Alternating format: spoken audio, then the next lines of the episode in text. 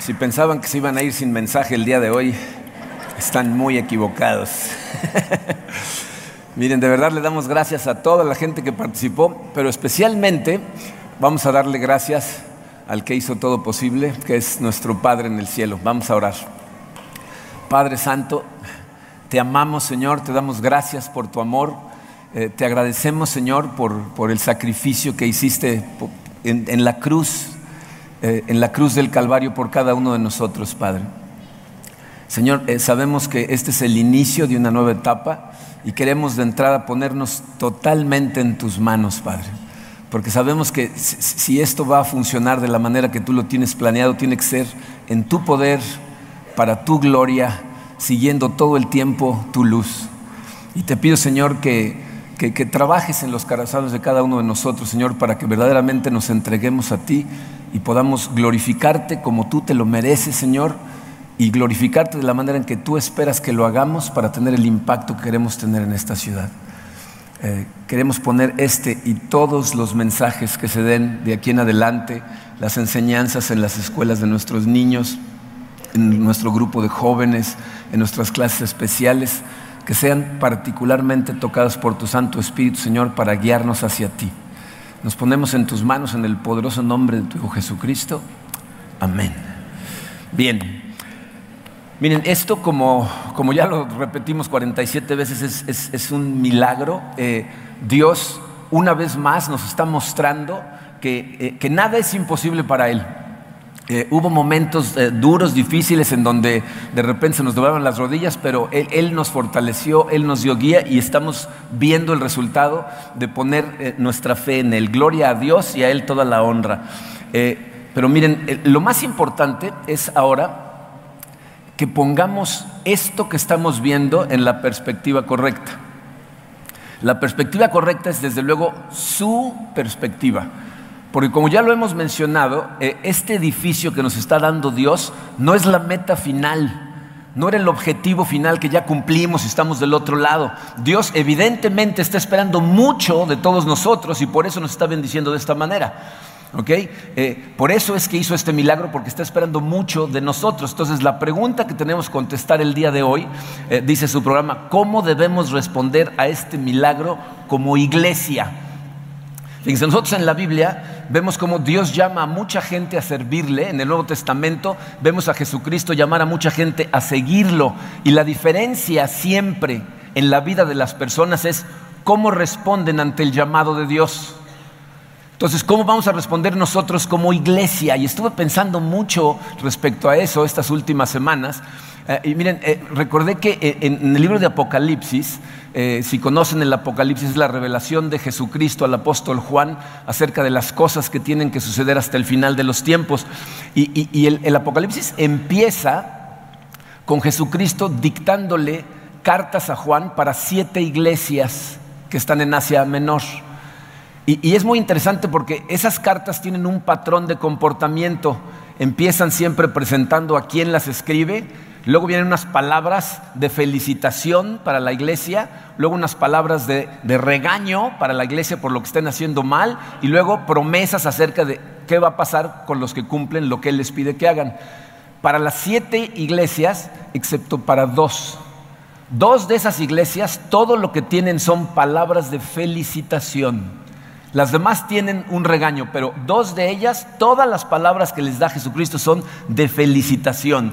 Eh, eh, y, obviamente, si nosotros queremos ser una iglesia que agrade a Dios en todo lo que hacemos y que cumple el propósito de Dios, entonces tenemos que poner atención ¿Qué les dijo a esas dos iglesias? Porque nosotros tenemos que seguir el ejemplo de lo que iglesias que fueron un éxito a los ojos de Dios hicieron. ¿okay? Eh, me voy a enfocar en una de las dos, les voy a decir por qué. De esas dos iglesias que eran Esmirna y Filadelfia, Filadelfia, eh, la iglesia en una ciudad pequeñita, en lo, lo que hoy es Turquía, eh, que se llamaba Filadelfia, fue la iglesia que se mantuvo firme por más tiempo. Piénsenlo, ¿eh? vamos a tratar de ponerlo en contexto. No sabemos exactamente cuándo fue fundada la iglesia, pero sabemos que Pablo empezó a fundar iglesias en Asia entre los años 46 y 50 después de Cristo. Y, Jesucristo le dicta estas cartas a Juan en el año 95 más o menos, lo cual significa que para esa época, para cuando la carta se escribe, la iglesia de Filadelfia lleva ya 45 años. Suena como un montón, ¿verdad? Espérense tantito, fíjense. Eh, esa iglesia es mencionada cuando hay una persecución de cristianos por un emperador que se llamó Trajano en los años 111 y 112 de nuestra era. Y es mencionada porque es la única iglesia en todo el imperio romano que nunca fue molestada. O sea, durante esa persecución nadie se acercó a Filadelfia. Permaneció milagrosamente intacta aun cuando los musulmanes invadieron, empezaron a invadir el imperio romano, invadieron toda Turquía. Fíjense, fue hasta la invasión en el siglo XIV. Los musulmanes le cambiaron de nombre a la ciudad porque no entendían por qué nadie molestaba esa iglesia estaban rodeados de musulmanes, pero esa iglesia la tenían intacta y entonces le cambiaron el nombre y en vez de Filadelfia le pusieron Al-Ashir, que significa la ciudad de Dios. Decían, ese lugar está protegido por Dios y se mantuvo protegido hasta el año 1390 en que fueron invadidos y martirizados en esa iglesia. Pero fíjese, esa iglesia duró 1340 años. ¿Se imaginan que nuestra iglesia tuviera ese tipo de impacto? Para que lo pongan en perspectiva, si nuestra iglesia durara eso, duraríamos hasta el año 3342. Ah, tendríamos a varios bisnietos todavía viniendo y esperemos a un edificio un poquito más grande que este, ¿no? Pero bueno, si nosotros de verdad queremos eso, tenemos que poner atención a lo que le dijo Jesucristo a esa iglesia. Les voy a leer lo que les dijo. Es Apocalipsis 3, versículos 7 al 13. Dice, Escribe al ángel de la iglesia de Filadelfia. Esto dice el santo, el verdadero, el que tiene la llave de David, el que abre y nadie puede cerrar, el que cierra y nadie puede abrir. Conozco tus obras. Mira que delante de ti he dejado abierta una puerta que nadie puede cerrar. Ya sé que tus fuerzas son pocas, pero has obedecido mi palabra y no has renegado de mi nombre. Ya que has guardado mi mandato de ser constante, yo por mi parte te guardaré de la hora de tentación que vendrá sobre el mundo entero para poner a prueba a los que viven en la tierra.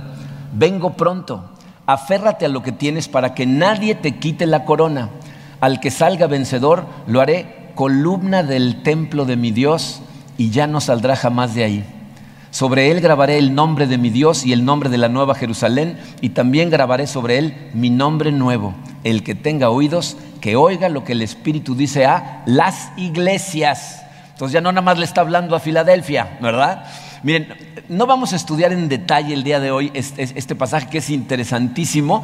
Eh, si platican con algunos de los servidores, les pueden platicar que nos pusimos a estudiar el, libro de Apocalipsis con los servidores y nos tomó más de dos años estudiarlo. Es un libro interesantísimo. Pero sí quiero que veamos algunas cosas que nos van a ayudar a, a convertirnos, o sea, a ser el tipo de iglesia que queremos ser. Dice, en primer lugar, quiero que noten quién está escribiendo la carta. Dice, el santo, el verdadero, el que tiene la llave de David. ¿De quién está hablando? De Jesucristo. Cada vez que yo hago una pregunta y pregunto quién, digan Jesús, y en la iglesia casi siempre le van a dar. Entonces, Jesús. Jesús es nuestro rey, Jesús es nuestro salvador, Él es nuestro intermediario, nadie más es nuestro rey. ¿Les queda eso claro? O sea, Él es al que seguimos. No seguimos a los líderes de ministerio. Yo no soy el rey de nada. No quieren a un rey que se está desvalijando. Queremos a un rey poderoso. Y miren, a lo mejor esto les suena obvio, pero esto es importantísimo que responda a la pregunta, ¿para quién es mi devoción realmente? Porque fíjate, eh, aquello a lo que tú le des tu devoción te define como persona. Tu vida va a girar alrededor de aquello a lo que le das tu devoción. Hay gente que su devoción es su trabajo. Todo gira alrededor del trabajo. Cuando tienen tiempo para otras cosas las hacen, pero su devoción es su trabajo. Triunfar, ser reconocidos, tener éxito en su trabajo. Hay gente que su devoción es un hobby, una diversión. Hay gente que incluso es su pareja o sus hijos. Pero esas cosas no pueden ser nuestro rey, no pueden ser el centro de nuestra devoción, porque si, eso se convierte en el centro de tu devoción, te van a estar guiando en la dirección equivocada. Y aunque suene medio extraño que dices, pero mi pareja y mis hijos no pueden ser el centro de tu devoción, porque vas a estar dispuesto a hacer cosas por ellos que van a ir en contra de lo que Dios quiere que hagas. Te van a llevar por la dirección equivocada y vas a tener resultados que no te van a gustar. Incluso, miren, hay gente que piensa que su vida está siendo dirigida correctamente. Creen que su devoción está puesta en Jesucristo, en el centro correcto, pero cuando analizan su vida se dan cuenta de que no es así. De hecho, miren, este, eh, estaba eh, leyendo unos datos curiosos en, en internet. Hace un par de años, en 2016, se hizo famosa una chica que se llama Gabriela de Brasil, porque fue a visitar a su abuela al sur de Brasil. Eh, y cuando le estaba visitando, la abuela le dijo que ella, el, el santo de su devoción era San Antonio. Y entonces tenía en la parte de atrás de su casa un pequeño altar con, una figurita de San Antonio y ahí le rendía a ella un culto a San Antonio. Entonces le interesó lo que le decía la abuela y entonces se fue a la parte de atrás y se puso a revisar la figurita y, y, pues al principio la vio y dijo, no, pues sí se ve muy santa, ¿no? Porque tenía su toga, café y todo. Pero ya que se puso a analizar la figurita se dio cuenta que las orejas eran puntiagudas y dijo, caray, se puso a buscar en Google, en Internet, y se dio cuenta que su abuela no estaba adorando a San Antonio, sino a Lord Elrond de Rivendell, un personaje del Señor de los Anillos. ¿Ok? O sea, y entonces ahí tenía su altar a Elrond, ¿no?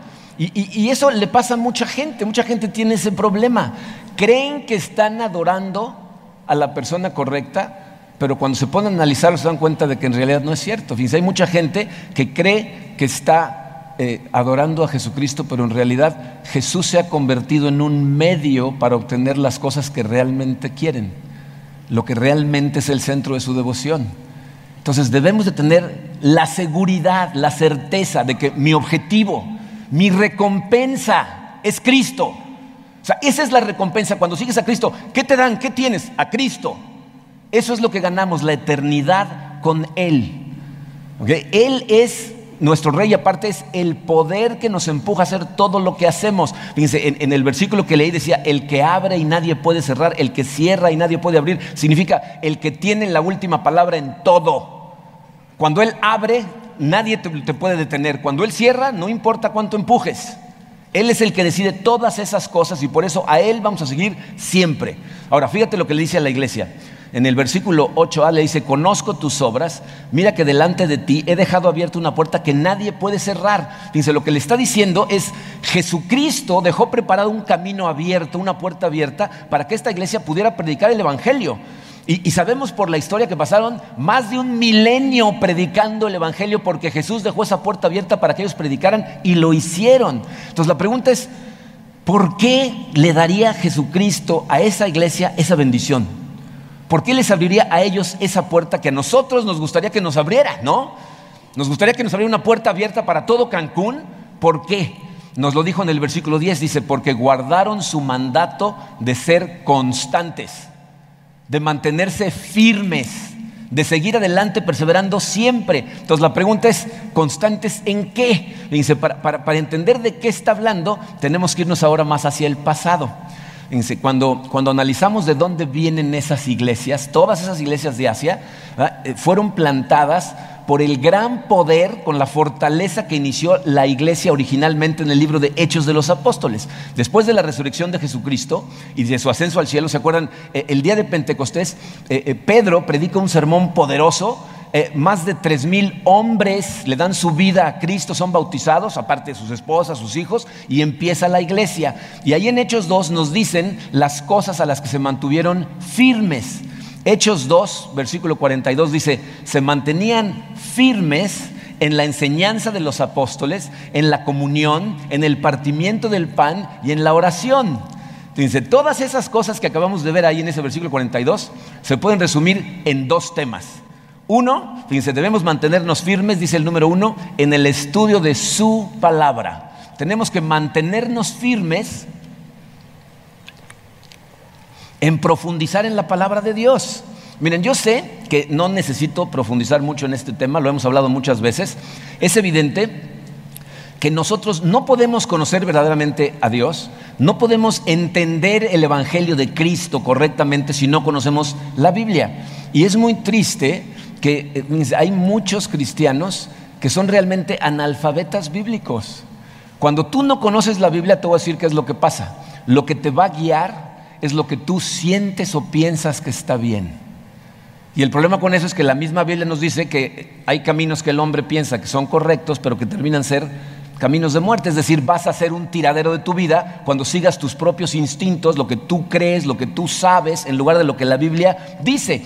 Esa es la fuente de tantos problemas que tenemos en la sociedad. Y no estoy hablando en la sociedad allá afuera de la iglesia. Estoy hablando aquí adentro. La, la, fuente de la mayor parte de los problemas que tenemos dentro de la iglesia es por la gente que no sabe leer, interpretar y aplicar la palabra de Dios en su vida. Y miren, aquí voy a hacer rápidamente un paréntesis, vamos a dejar el sermón aquí y, vamos a hablar tantito. Eh, a los hombres que están en esta sala, eh, los amo con todo el corazón, pero eh, quiero que sean conscientes de que no van a poder liderar, amar y servir a sus familias de la forma en que Dios tiene planeado que lo hagan si no saben hacia dónde tienen que liderar, cómo deben de amar y qué significa servir. Nos fue dada una responsabilidad enorme como hombres. Debemos ser líderes espirituales en nuestras familias y debemos ser los primeros que queremos estar profundizando en la palabra de Dios para saber cómo puedo llevar a cabo el rol que Dios me dio. Porque Dios nos puso como cabeza de la familia, el que, el que va adelante abriendo camino.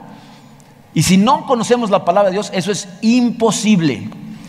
Las mujeres no se van a ir de gratis. Ustedes, ah, miren, eh, ahorita voy a hacer un, mini paréntesis del paréntesis, pero eh, evidentemente es imposible para un hombre liderar a su familia si su pareja no está dispuesta a aceptar su liderazgo. Necesitas entender lo que bíblicamente significa someterte a tu esposo, porque suena agresivo y feo y es un versículo que a nadie le gusta porque no lo entienden. ¿Ah? Significa apoyar la dirección que el marido lleva, no, no, no que él es el jefe y yo soy un tapete. Tengo que entender cuál es mi rol bíblico. Aunque miren, yo sé, y este es el mini paréntesis, que estadísticamente, tristemente, hay más mujeres en nuestra iglesia interesadas en aprender la palabra de Dios que hombres. No sé por qué sea eso, no sé si es nuestro ego que nos impide reconocer que necesitamos saber más, ser más sabios, pero de una cosa estoy convencido y me han oído decirlo muchas veces. Habría muchas más mujeres dispuestas a someterse al liderazgo de su marido si hubiera más hombres dispuestos a dar su vida por su mujer. Entonces necesitamos los dos trabajar en esto. A nuestras chicas adolescentes, solteras, He oído de algunas de ustedes que es intimidante para los niños si yo conozco muy bien la palabra de Dios. Si es intimidante para ellos, es un buen repelente anti inmaduros. Échatelos. Estudia la palabra de Dios y a nuestros hombres jóvenes, por favor, obtén tu identidad como hombre de la Biblia, no de la sociedad que te dice que el más hombre es el más macho, el, más fuerte, el corre más rápido, el que escupe más, las puras tonterías obtén tu identidad como hombre de la Biblia y a los dos, niñas y niños, trabajen en ser la persona correcta antes de tratar de encontrar a la persona correcta. Cerramos el paréntesis, regresamos al mensaje. Miren, tenemos que estudiar la palabra de Dios. En nuestra época no tenemos ninguna excusa para no aprender a interpretar la palabra de Dios. Tenemos una cantidad de recursos que nos ayudan a entender la Biblia mi hija Katrina constantemente me dice, ¿y ustedes qué hacían sin internet? ¿Cómo sobrevivía esa generación? ¿no? Pues sí, no, no, tampoco yo me lo explico, pero ahora tenemos internet. ¿no? Y, y teniendo herramientas a nuestra mano a través de internet, ¿por qué no las usamos?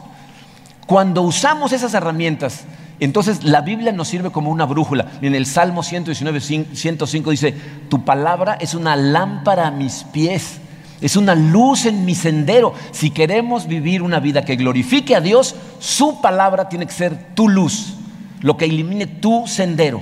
Aquí en Comunidad de Fe estamos ansiosos porque conozcas la palabra de Dios. Miren, tenemos a maestros excepcionales dando clases de fundamentos dando las clases de, en conexiones, los cuatro pasos.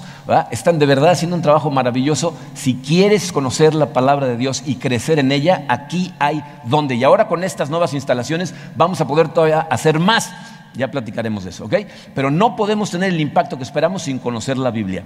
Lo segundo que significa ese pasaje en Hechos 2 es tenemos que mantenernos firmes en hacer la vida juntos. Tenemos que mantenernos firmes en conectar mutuamente. En hacer familia entre nosotros. Eso es a lo que se refiere esa parte, no dice, se mantenían firmes en la comunión, en el partimiento del pan y en la oración. Comunión es mantenernos unidos, tener relación entre nosotros, ser amigos, el partimiento del pan, compartir nuestra comida, orar juntos. Y miren, si siguen leyendo después del versículo 42 en Hechos 2, se van a dar cuenta que se refiere a dos cosas en particular. Por un lado, la reunión de la familia semanal, o sea, esto el venir cada domingo o cada jueves en la noche para pasar tiempo con la familia, celebrar lo que Dios está haciendo en mi vida, aprender más de las enseñanzas de Dios, eso es lo que está renovando nuestra mente, está fortaleciendo nuestra relación. ¿Saben por qué tenemos dos servicios en domingo y uno en jueves? Para que no te pierdas un servicio. Tienen actividades los domingos en la mañana, tus hijos deportivas, ven el jueves en la noche. El jueves trabajas esta tarde, ven el domingo. Eh, no te gusta levantar temprano, ven a las 12.30. Eres una criatura de matutina, ven al de las 10.30. No tienes tiempo para ninguno de esos horarios, tus prioridades están de cabeza. Necesitas venir. Eres el que más lo necesita. ¿Ok? Entonces encuentra un servicio y ven a convivir con tu familia. Pero a lo segundo a lo que se refiere, evidentemente, es a que no podemos tener una, una comunión real nada más viniendo una vez a la semana. Necesitamos tener contacto con la familia entre semana. Y, aquí estoy hablando evidentemente de grupos pequeños, pero de ministerios, de relaciones sociales, de conocernos mutuamente, de saber qué está pasando en la vida de cada quien, cómo puedo orar por los demás, cómo nos fortalecemos mutuamente. Y miren, esta, esta parte de la comunión de la iglesia es la parte más hermosa de la iglesia y aparte la que más impacta a la sociedad en la que vivimos. O sea, cuando la sociedad ve eh, la relación real de amor en una familia en Cristo, queda impactada porque vivimos ahorita en una época en donde la gente vive para sí misma. La gente a lo mucho se preocupa por su gente. ¿no? Y, y determinamos quién es nuestra gente de diferentes formas. ¿no? Hay gente que mi gente es mi familia. Mi gente son mis amigos, mi gente es mi equipo de trabajo, mi gente, no, o sea, mi gente. Pero en Cristo la Biblia nos dice que eso desaparece. Ya no hay mi gente y tu gente y su gente. Gálatas 3, 26 a 28 dice, todos ustedes son hijos de Dios mediante la fe en Cristo Jesús, porque todos los que han sido bautizados en Cristo se han revestido de Cristo. Ya no hay judío ni griego, esclavo ni libre, hombre ni mujer, sino que todos ustedes son uno solo en Cristo Jesús. Todos nosotros que estamos aquí somos uno en Cristo y debemos ser familia juntos. Y cuando la sociedad ve el amor, el apoyo que tenemos, ¿saben lo que sucede en sus corazones? Quieren pertenecer. Porque los seres humanos tenemos hambre de pertenencia, de un lugar en donde nos saben como somos. Y eso es lo que hemos tratado de lograr en comunidad de fe, a donde venga gente y la aceptamos como llega. Cuando tenemos ese tipo de devoción a la palabra, una, una comunidad, una comunión, que el, punto de unión es eh, el amor de Dios y, y esparcir el amor de Dios, y usamos la poderosísima herramienta que es la oración, eso da como resultado siempre el crecimiento de la iglesia. En, en, las dos direcciones, crecimiento numérico y crecimiento espiritual. Fíjense cómo termina el pasaje. Eh, en los versículos 46 y 47 dice, no dejaban de reunirse en el templo ni un solo día. De casa en casa partían el pan y compartían la comida con alegría y generosidad, alabando a Dios y disfrutando la estimación general del pueblo. Y cada día el Señor añadía al grupo los que iban siendo salvos. O sea, cuando la sociedad ve una iglesia como esa, entonces, para empezar, dice, eh, tenían la estimación de la sociedad, o sea, dicen, wow, ¿no? Mira esta gente cómo se lleva. Y se empiezan a unir. Dios añade a la gente que va siendo salva. Miren, eh, este es el tipo de iglesia que vamos a seguir trabajando para hacer. Quisiéramos dejar eh, un legado que vaya a través de generaciones. Si tú estás aquí, ya sea física o espiritualmente, porque de veras tenemos a mucha gente que estaba en lágrimas porque no iba a poder estar aquí presente. Si tú estás aquí física o espiritualmente, Dios te está dando el raro privilegio de ser parte de algo muy especial. Estas cosas no pasan todos los días. El día de hoy estamos empezando una nueva etapa. Dios nos trajo hasta aquí. Él ha estado detrás de cada paso que hemos dado.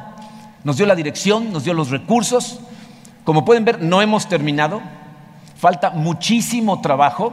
Como dijo Laura, este es el momento en que necesitas creer más, servir más, dar más, orar más, porque necesitamos seguir adelante. Ya más adelante les pasaremos montones de fotos para que vean lo duro que ha sido el trabajo, los ejércitos de voluntarios que vinieron. Miren, si hubieran visto este cuarto ayer, no lo hubieran podido creer. Ayer. Tomé una foto que le enseñé a Karina, así estaba ayer y no lo podíamos creer. O sea, esto ha sido un verdadero milagro, ¿ok? Pero bueno, fíjense, otra cosa que Dios nos dio fueron versículos para fortalecernos y guiarnos. ¿Se acuerdan en, en enero del 14?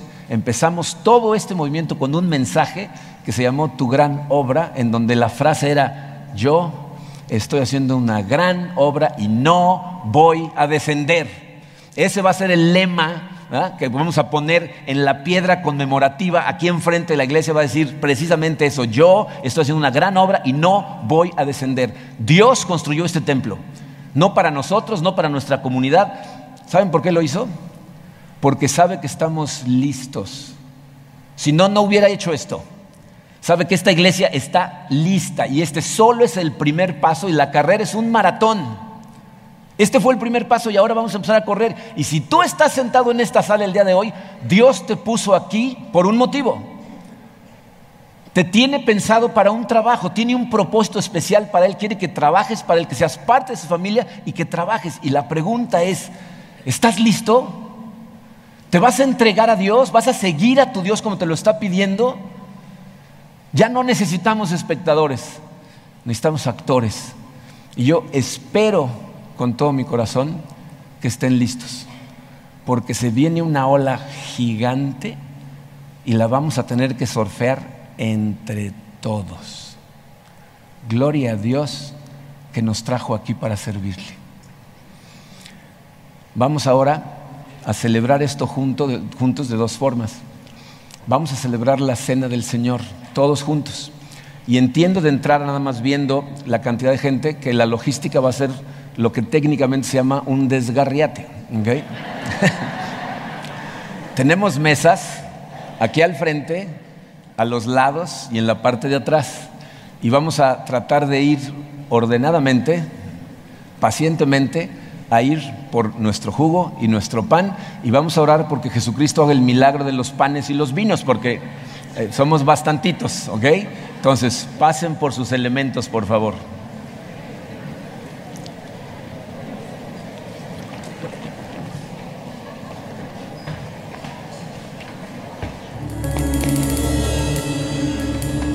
Vamos a ponernos todos de pie.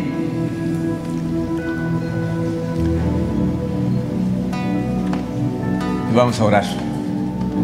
Padre Santo, una vez más, Señor, te damos gracias, Padre.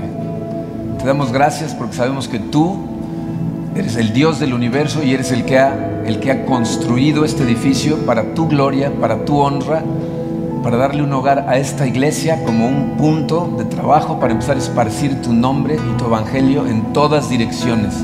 Te damos gracias, Señor, por el privilegio que significa que nos hayas puesto a servir a nosotros. Gracias, Señor. Y queremos, Señor, seguirte en obediencia tal y como lo dice tu palabra. Primera de Corintios 11 dice así, versículo 23. El Señor Jesús, la noche en que fue traicionado, tomó pan y después de dar gracias, lo partió y dijo, este pan es mi cuerpo que por ustedes entrego. Hagan esto en memoria de mí. Nos comemos el pan.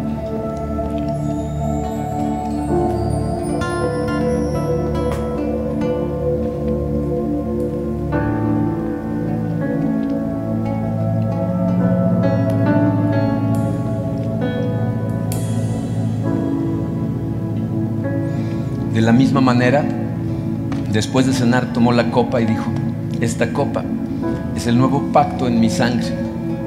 Hagan esto cada vez que beban de ella en memoria de mí. Nos tomamos el jugo.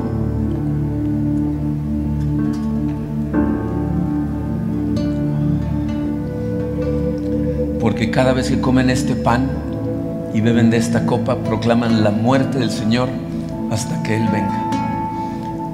Gracias Señor por comprar vida para todos nosotros en tu cruz. Sabemos que ninguno de nosotros somos dignos, Señor, de recibir absolutamente nada, pero tú en tu amor decidiste salvarnos. Ayúdanos ahora, Padre, a cada uno de nosotros a vivir el resto de nuestros días totalmente para ti. Gracias por mostrarnos una vez más, Señor, que para ti no hay nada imposible. En el nombre hermoso de tu Jesucristo. Amén.